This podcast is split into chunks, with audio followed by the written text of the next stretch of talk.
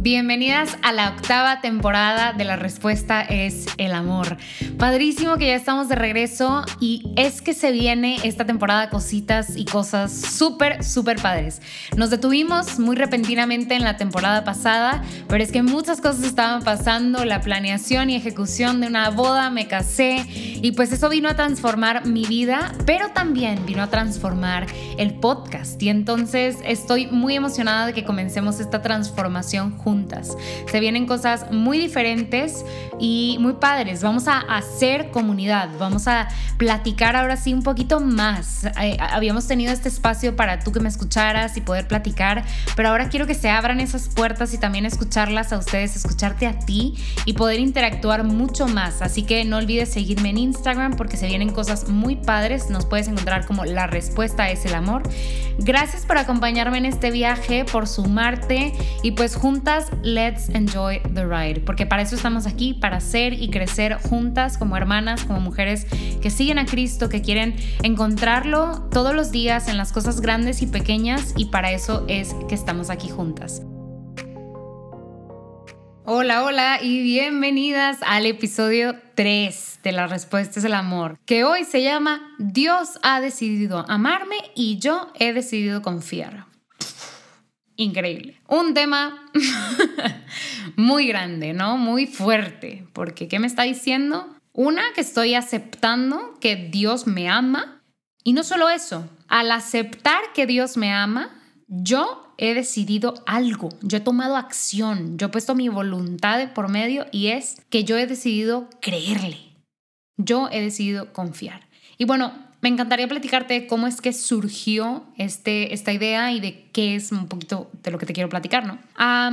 y para eso tengo puntos listos y aquí preparados porque quería como transmitir todo lo que quería, todo lo que tenía en mente, ¿no? Y es que empieza con platicar de la música.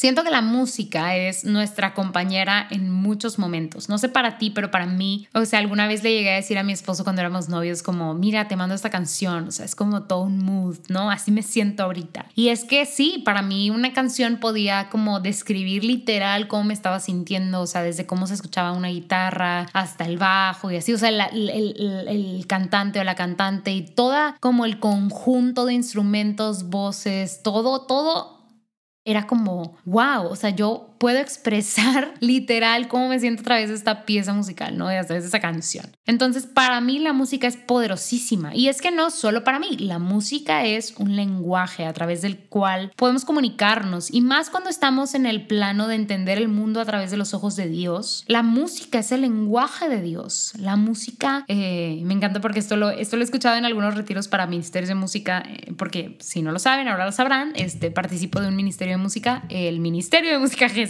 y en algunos retiros internos que hemos tenido hablamos de cómo la música es el lenguaje de Dios y cómo es importante para nosotros que estamos en el Ministerio de Música, en, en, el que se encarga en una asamblea de oración o en un grupo de, pues, tocar, ¿verdad? De cantar, entender que a veces las palabras no traspasan el corazón del hombre, pero que la música sí tiene ese poder, tiene el poder de llegar más allá de lo que creemos que es posible. Y entendiendo esto o a la luz de esto, es que podemos entender cómo la música del mundo también nos lleva a sentir ciertas cosas. O sea, si usted no ha llorado con Taylor Swift alguna vez, es porque no se ha enamorado y desenamorado y le han que este, quebrado el corazón. O sea, digo, es una broma, ¿verdad? Pero la música nos lleva a sentirnos de cierta manera, o sea, y también a experimentar nuestras emociones de maneras más como profundas. Entonces, Teniendo ese contexto, es que quiero platicarles de todo lo que les quiero platicar, ¿no? Eh, la música también la utilizamos mucho para hacer ejercicio, para el trabajo, para momentos felices, el romance, o sea, simplemente cuando te vas a casar el vals, ¿cuál va a ser el vals? O sea, momentos significativos también los enmarcamos con piezas de música, o sea, con canciones. Nuestras memorias están tintadas con mucha música. Eh, no sé si les ha pasado que escuchan una canción es como que ¡Ah! mi infancia, o sea, porque era la música que escuchaba tus papás o tu mamá o así, ¿no? Tus abuelitos. Em, y de esta misma manera, pues les decía, puede también y, no que pueda también, sino que también afecta nuestra vida de oración. Yo estoy segura que un canto ha marcado tu vida, tu vida con Cristo y tu vida de oración, porque para mí ciertamente lo ha hecho. Y, les digo, no es, no es algo mío, no es que Beatriz tenga una sensibilidad por la música, que sí la tiene, pero es que todos la tenemos, de algunos, o sea, tal vez diferente, ¿no? En, cierto, en ciertos grados, pero es que todos los hombres escuchamos este lenguaje de Dios que es la música. Y pues bueno, también el mundo secular nos habla a través de la música. Y hoy quiero compartir una canción contigo que me ha ayudado mucho, mucho, mucho en estos últimos meses y que sigue siendo un recurso que utilizo en mi oración personal. Em, y es de un grupo cristiano este, que se llama Maverick City Music. Maverick City Music. Y es un grupo relativamente contemporáneo, tiene súper poquito, debutó en el 2018 y realmente se dio a conocer en el 2019. Entonces, estos compas venían todo con todo antes de la pandemia y les cayó la pandemia, pero bueno, ni modo. Em, si los buscas por ahí, el género de música, y que, uy, nada más de decirlo me emociona, es como contemporary worship o contemporary gospel. Entonces, hemos tal vez hablado o, o escuchado del gospel como como esta música eh, típica de las iglesias evangélicas, bautistas, sobre todo de em, las pentecostales. Eh, pero, pues la verdad es que es música que se escribe para el Señor. Es música que no dudo ni por un segundo que estos hombres y mujeres le dedican 100% a Dios. Entonces, eh, una invitación muy grande a no hacer a un lado la música cristiana, como escucharla con una devoción también y con una, con una intención de, de, ver el espíritu con el que están compuestas, ¿no? Entonces, aquí yo en el chisme, pero a mí me habían platicado un amigo que está metido en el mundo de la música en Estados Unidos que Israel Houghton este, estaba metido como en la producción de este grupo de Maverick City Music. Y tú dirás, Betty, ¿a mí qué me importa? Pues bueno, chisme femenino, Israel Houghton está casado recientemente, relativamente, yo creo que tienen como seis años de casados, con Adrian Bailon, que luego cambiaría su nombre a Adrian Houghton. Y si usted no sabe quién es Adrian Bailon, pues no fue niña en, en, los 2000 porque ella es una de las Cheetah Girls. Entonces, esto nada más es como un fun fact de Maverick City Music. Creo que en ningún lugar oficial encontré como una relación real entre Israel Houghton y Maverick City Music, pero a mí me contaron y yo por eso te lo cuento. Pero, pero bueno, este, siempre es un buen momento de sacar a las Cheetah Girls, ¿no? Eh, pero bueno, Quiero leerte la traducción de tres estrofas de la canción porque la canción es larga. Algo que me encanta de esta canción y que me, que me gusta mucho de la música de Maverick es que es bastante repetitiva. Entonces puedes estar escuchando esto y decir qué hueva, o sea, como que qué flojera, que es repetitiva. O sea, yo quisiera escuchar algo diferente, ¿no? Pero es que eh, en algún taller de composición, un, un, muy buen compositor católico nos decía como, a veces las oraciones más lindas, este, y por ejemplo algunos de los santos tienen oraciones de este tipo, son cíclicas, son un, Señor, te amo, Señor, te amo, Señor, te amo, Señor, te amo y una constante repetición de lo mismo y lo mismo, en un espíritu no de fregar al Señor o de como de insistirle, sino en esta simpleza de hacer una oración pequeña y circular, una ejaculatoria tal vez, por ejemplo, y pequeña y circular. Eh, también hay una belleza muy grande. Entonces, y también hay como una, una construcción de una convicción. Señor, te amo. Señor, te amo. Y voy em, taladrando poco a poco en mi mente que yo amo al Señor. Y también esa conciencia va creciendo en mí. Entonces, me gusta mucho como estos, estos grupos y específicamente Maverick City Music lo hace con su música. Es reiterativo. O sea, no te lo digo, Señor, una vez, sino te lo digo diez veces. Y no me lo digo mente, cuerpo, alma, una vez, sino que me lo digo cien veces. Y entonces vamos abriendo, siento yo también con esta repetición, las puertas de nuestro corazón y las puertas de, nuestra alma a dejar entrar al Señor. Pero bueno, em, la letra es buenísima. O sea, las voy a dejar ahí por en las show notes, pero los invito y las, bueno, más bien las invito a escuchar la canción. Está en inglés, pero em, puedes irla siguiendo con la letra en español o también puedes irla siguiendo con la letra en inglés, es muy bonito. Pero ahí va. Eh, porque quisiera platicar un poquito contigo las estrofas. La primera el primer, la primera estrofa dice, Dios de Abraham, eres el Dios del pacto y de promesas fieles. Una y otra vez tú me has demostrado, harás justo lo que dijiste. Y para mí, digo, me voy a ir un poquito como una por una, estrofa por estrofa, pero esta, este inicio de la canción es fuertísimo porque está estableciendo quién es Dios, Dios de Abraham. O sea, si a alguien le cumplió las promesas es al pueblo de Israel, al Dios de Abraham. Dice, eres el Dios del pacto y de promesas fieles. Y es cierto, es cierto, es cierto, es cierto. Dios no olvida nunca al pueblo de Israel y es fiel con ellos. Y luego dice, una y otra vez tú has demostrado, harás justo lo que dijiste. Nos recuerda de una manera muy sutil que Dios es fiel. Y que Dios es fiel conmigo porque ha demostrado ser fiel con todos y con todo lo que ha dicho.